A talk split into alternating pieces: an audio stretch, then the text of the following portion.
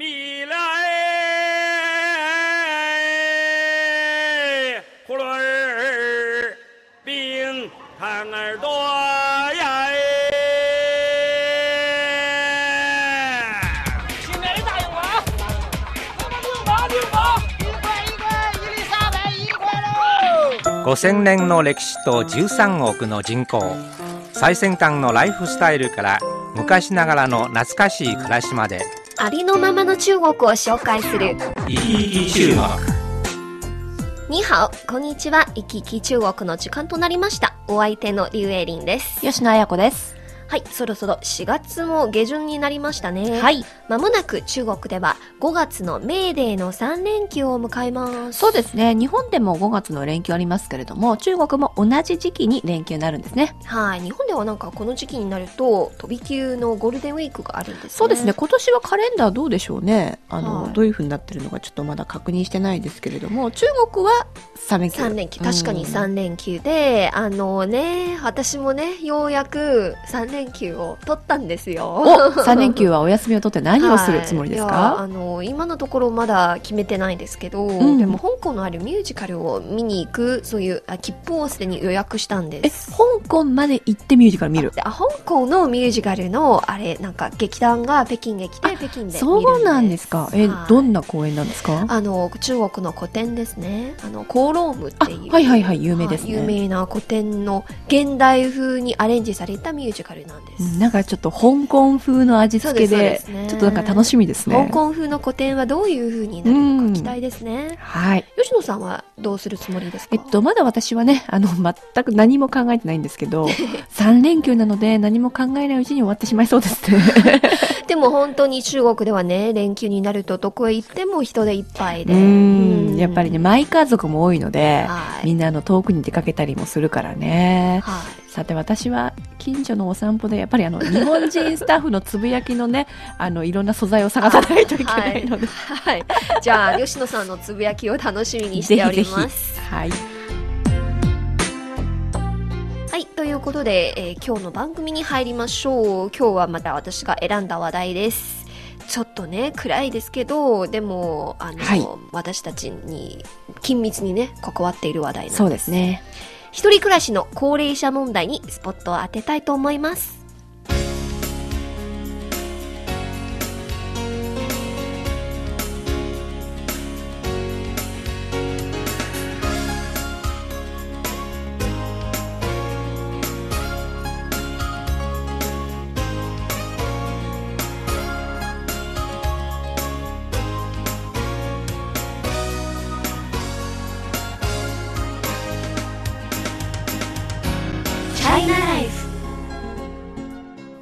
高齢化問題。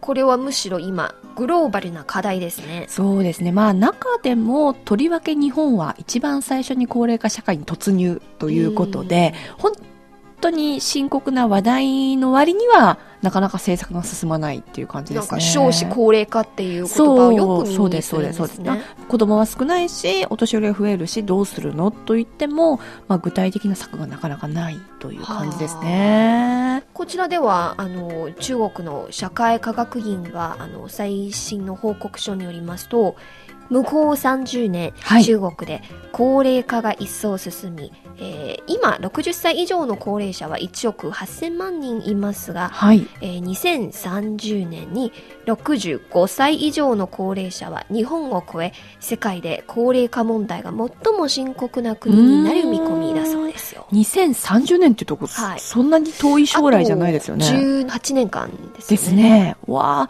えーちなみにですね、今日本の状況、これはですね、平成22年のデータなんですが、えー1億2800万人のうち65歳以上の人口が、えー2958万人。これは23.1%。うんで、えー2055年には75歳以上が26.5%になって、4人に1人がお年寄りという。いやーそれは厳しいですうね。んで、4人に1人がお年寄りなんですけれども、1.3人の若者が1人のお年寄りを支えることになると。これってかなり重い負担ですよね。はまあ、日本ではなんか高齢者を言うときにはよく65歳っていうはいまあ年を、えー指しますけど中国では今ほとんどはやっぱり60歳なんですね。ね、あの、退職年齢が日本よりも5年も早い。はい、ですよね60歳の時になると、まあ、定年退職になります。うん。だからまあ、その年齢の数え方によっても人数の幅がね、ちょっと変わってくると思いますが、それでも2030年には65歳以上がぐっと増えるということですね。日本を超えますね。また、あの、中国ではね、2050年になると、高齢化のピークを迎えるということなんですよ。50年か。その年、私もむしろその高齢者の中の一人。私もそうですね、もう本当に高齢者ですね。そう考えると、なんか、ビビッとなりますよね。そうですね、やっぱり自分たちに関わってくる問題ですよね。はい。まあ、私の晩年は高齢化のピークになるから、どういうふうに暮らせるのか、まあ、ちょっと不安もありますし。特にあの中国はその社会の変化が早いので本当にどうなるか見えないですよ見えない見えないね。でもね、エリさん、私が今中国に来て中国のお年寄りの様子を見ていると、はい。まあ北京ですけれども、割と楽しそうな感じなんですけど。ですね。私もぱ、はい。60歳、早く、女性だと55歳で退職、60歳で退職して、まだまだ体も元気。で、あの、みんなに集まって、あの、ほら、麻雀したりとか、あと、あの、トランプやったりとか、あと、運動もね、はい。よくして、すっごくおしゃべりが楽しそうにして、なんか楽しく暮らしてるようなんですけどね。ねえなんか中国の公園に行くと、まあ、若者の代わりにお年寄りが多いんですよね、はい朝から晩までなんか踊ったり、うそうそう極拳をやったりいろんなイベントが盛んに行われているんですよなんか仲間がたくさんいるっていう気がしますね。そうなんですね私の晩年もそうなるのかなって。はい。まあっていう、まあ、期待ちょっと不安がありますけど でもね高齢化が進む中ではいろんな社会問題を引き起こしますよね、この話題について一息入れてから引き続き迫りたいと思います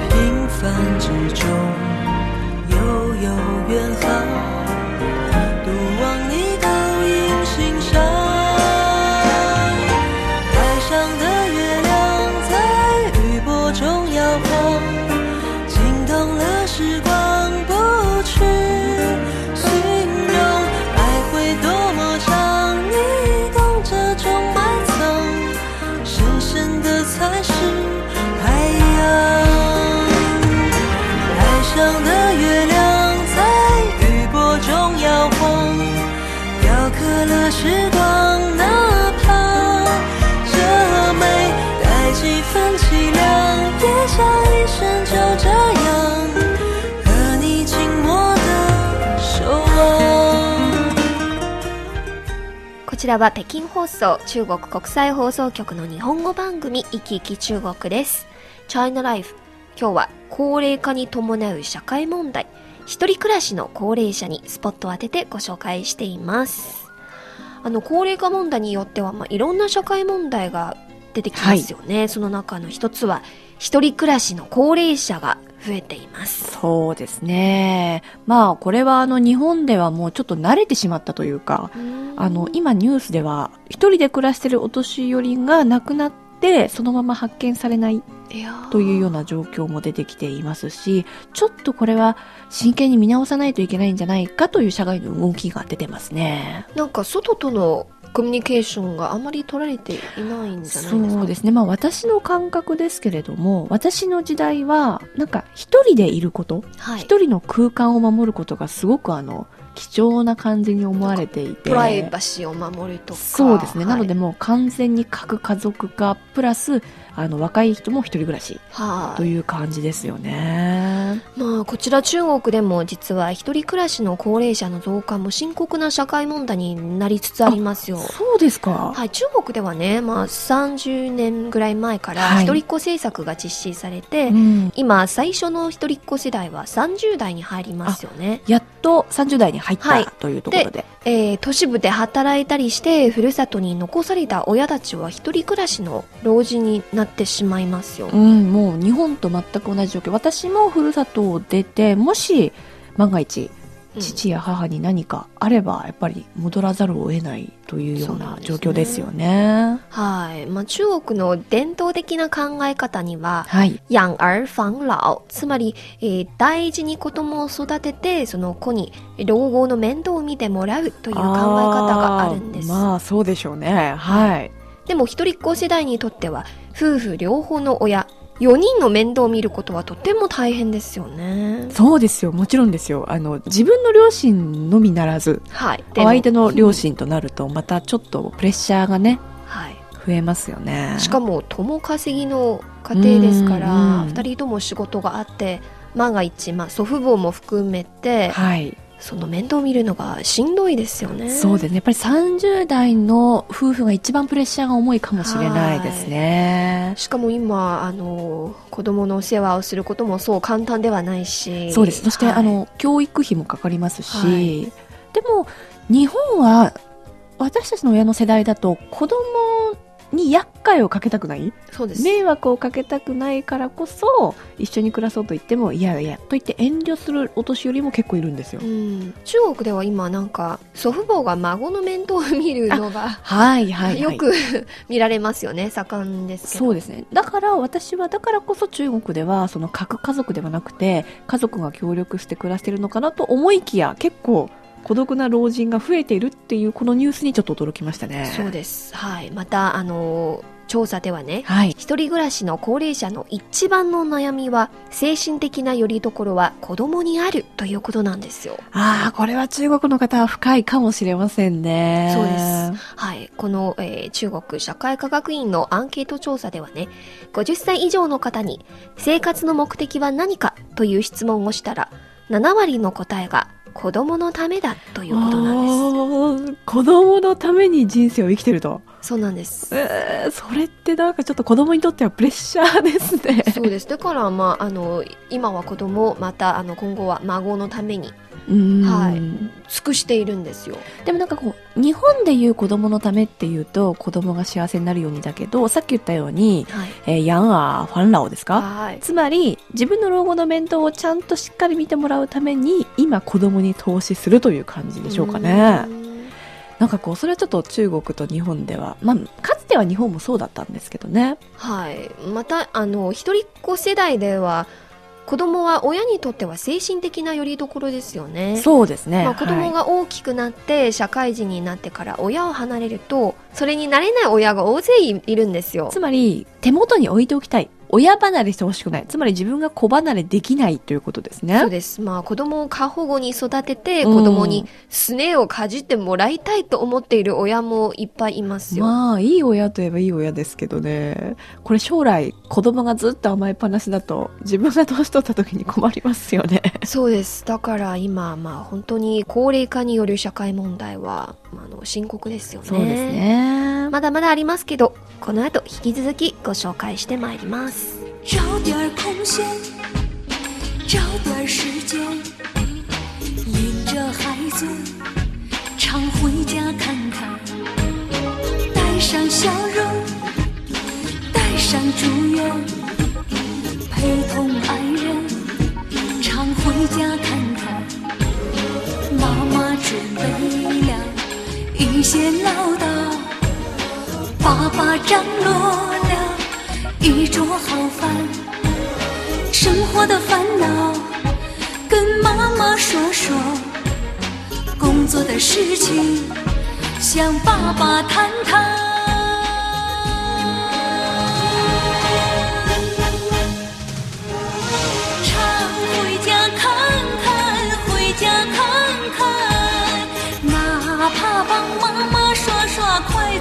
细细问，老人不图儿女为家做多大贡献呀，一辈子不容易，就图个团团圆圆。お聞きの放送は北京放送中国国際放送局の日本語番組「いきいき中国」です。China Life 今日は高齢化に伴う社会問題一人暮らしの高齢者にスポットを当ててご紹介しています。先ほども、あの、一人暮らしの高齢者のお悩み、精神的な拠り所はないってはい紹介しましたけど、実はそれ以外にも、まあ、いろんな悩みがあるんですよ。うん。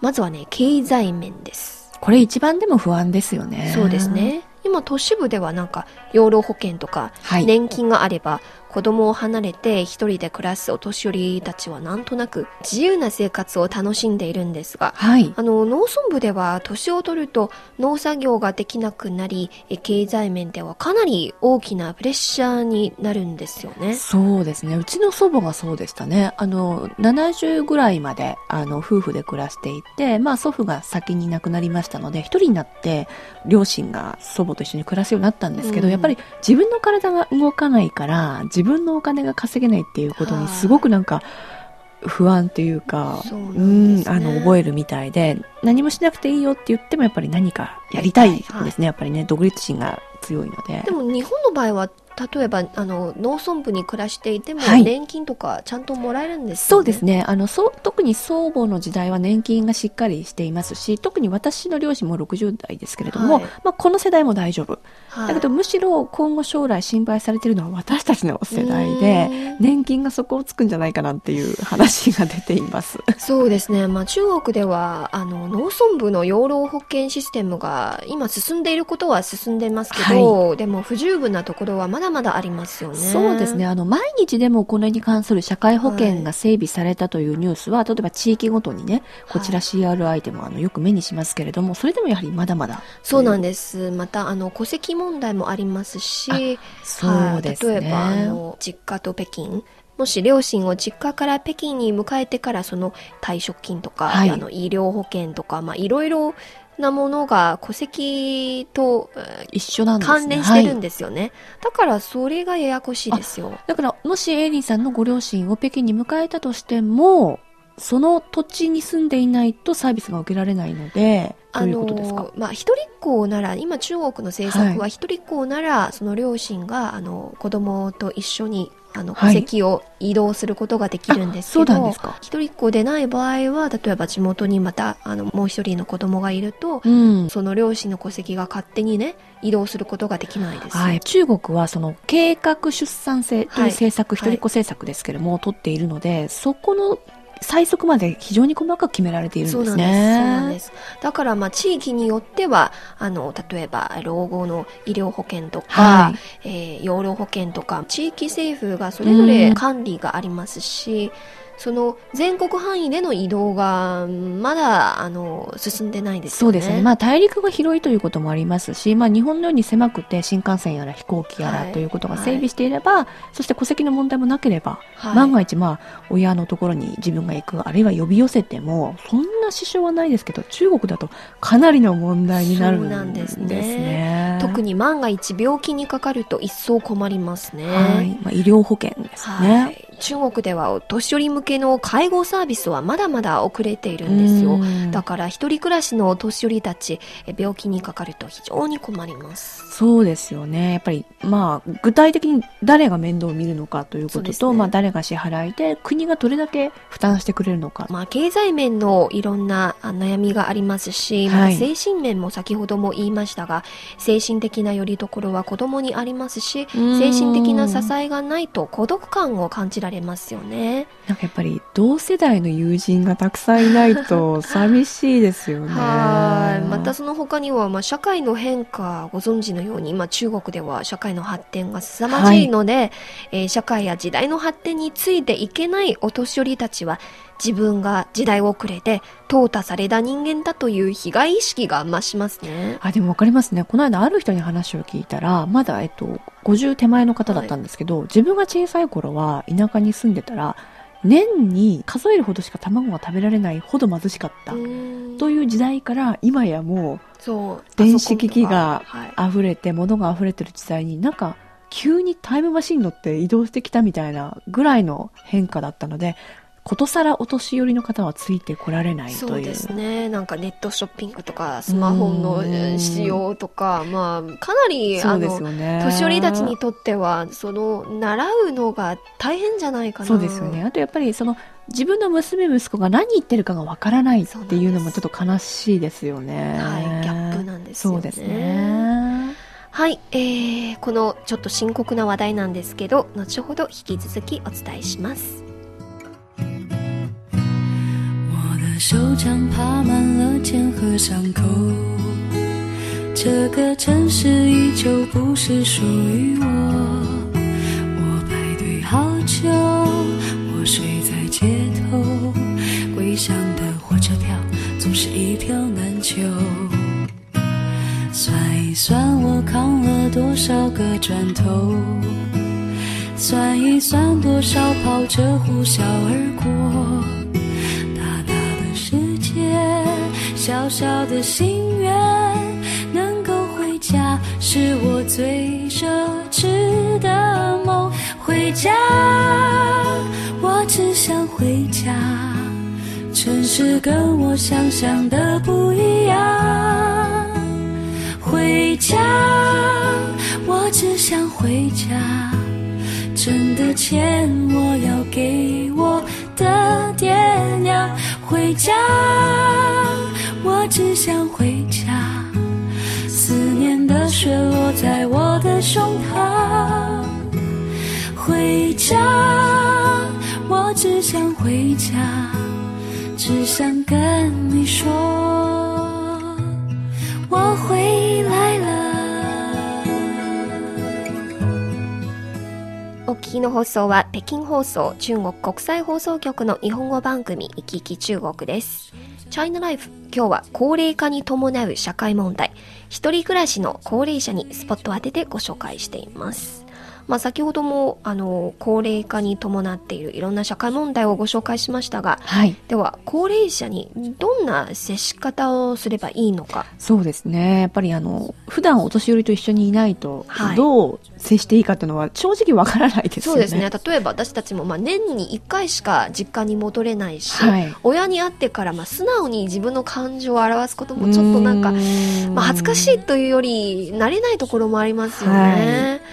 だからあの専門家の意見を参考に、えー皆さんにご紹介したいと思います。まずはね、定期的に訪問することです。うーん、まあ忘れてないよ、母さんっていうことはい、ですよね。やっぱり、あの、会ってあげるのが大事なんですよね。うんでもそれを言われるとちょっと耳が痛いですね。はい。もし、あの、あまりにも離れていて、まあ、簡単に定期的に訪問することができなければ、定期的に電話をかけることも重要です。そうですね。なんかでも、私もそれを思って両親にコンピューターをこう買っはい。て、操作を覚えてもらうと、あの、非常に安く国際電話かけられるんですけど、やっぱり操作になれないんですよまあね。時には毎日、例えば毎日電話をかけると、時には何か話題をしたらいいのかわからない時もありますよね。うん何も報告することがは、ないいなんか日常茶飯事のようなことを報告してるんですけど。まあでもそれがいいんですよね、きっとね。はい、でもそれでも、あうんの、親たちにとっては大きな慰めなんですよね。大事なんですね。はい、えー、3番目は、社会としてはね、住宅団地やコミュニティの高齢者クラブを設立して、はい。高齢者同士の交流を促すことが大事です。そうですね。やっぱお友達たくさん作るっていうのがね、大事ですよね。そうですね。まあ、生きることは別に子供のためではなくて自分のためそうでですね。友達を作ることが大事ですよね。うんどの年でも。えー最後はね、ボランティアサービスを充実させることです。うん。これはぜひ国がちゃんとやっていただきたいですね。そうですね。まあ、敬老の日になると、まあ、たくさんのボランティアが一気に老人ホームに殺到しているんですけど、普段もね、あの、定期的に、そうですね。やっ長く続けられるものを考えないとね、ダメですよね。はい、一人暮らしの高齢者という社会問題に対して、各国の対策はどうなっているのかも、えーピックアップしてご紹介したいと思います。いいですね、これはね。まずは韓国。はい。韓国ではね、40代の女性を招いて生活指導係を設置し、定期的に一人暮らしのお年寄りに電話をかけたり、家庭訪問したりして、お年寄りたちと話し合うこと、うんまた韓国にはこのような生活指導係は7000人いるということなんです。なるほど。ちゃんとシステム化されているんですね。はい、それではあの吉野さんのはいふる。さと、日本を見てみましょう、はい日本ではね電子ペットの 犬とかはい介護ロボットの開発に取り組んでいます、まあ、さすが日本のロボット技術ということでしょうかね。お国柄ですね。はいまあ、技術を利用してそういう、えーなんか社会問題をね高齢者問題を解解決しようとしてますねね。で次はイギリスイギリスはね老人村を設立して55歳以上の方が村の住宅に住むことを申請できますあ、いいですね、これ。村ではね、車の時速は10キロを超えてはならないなど、まあ、お年寄りを守る規則がいっぱい実施されています。なんか私、あの、そうですね。仲のいい友達がいたらいい。ここがいいですね、やっぱりね。はい、もし周りの、まあ、全部同世代の人なら、交流もなんか便利になりますし。なんかスピードもね、なんか生きるスピードも一緒な感じがしていいですね別に。自分が時代遅れととはは感じられないんですよね。はい、えー、4番目はアメリカです。アメリカもなんか、アメリカ人の個性にぴったりの 対策なんですよ。アメリカではね、アンケート調査で85%の高齢者は自宅で晩年を送ることを希望しています。あーなるほどね。ですから、新型モニタリングシステムの整備が進められています。はい。住宅団地の病院や警備室はお年寄りの家庭の映像を見られるようになっているんですよ。うんまあ、監視カメラの設置なんですね。ね、どうかね。万が一、一人暮らしの高齢者が病気で倒れたり、危険にさらされたりすると、警報が鳴って、関係部門が救助に当たるんですよ。ね、何かあればいいけれども、何もなければただ見られてるっていうのもちょっと はい。微妙ですけれどもね。まあねでも、国によって随分違いますね。そうです。確かにまあ、誰でも年が取りますから。そうですよ。これ私たちの問題ですからね。そうです。ね。身の回りのお年寄りにも、えーもっと関心を寄せてほしいんですよね。はい。本当にあの、真剣に考えたいと思います。生き生き中国。今日は高齢化問題にスポットを当ててご紹介しました。ナビゲーターはリュウエリンと吉野彩子でした。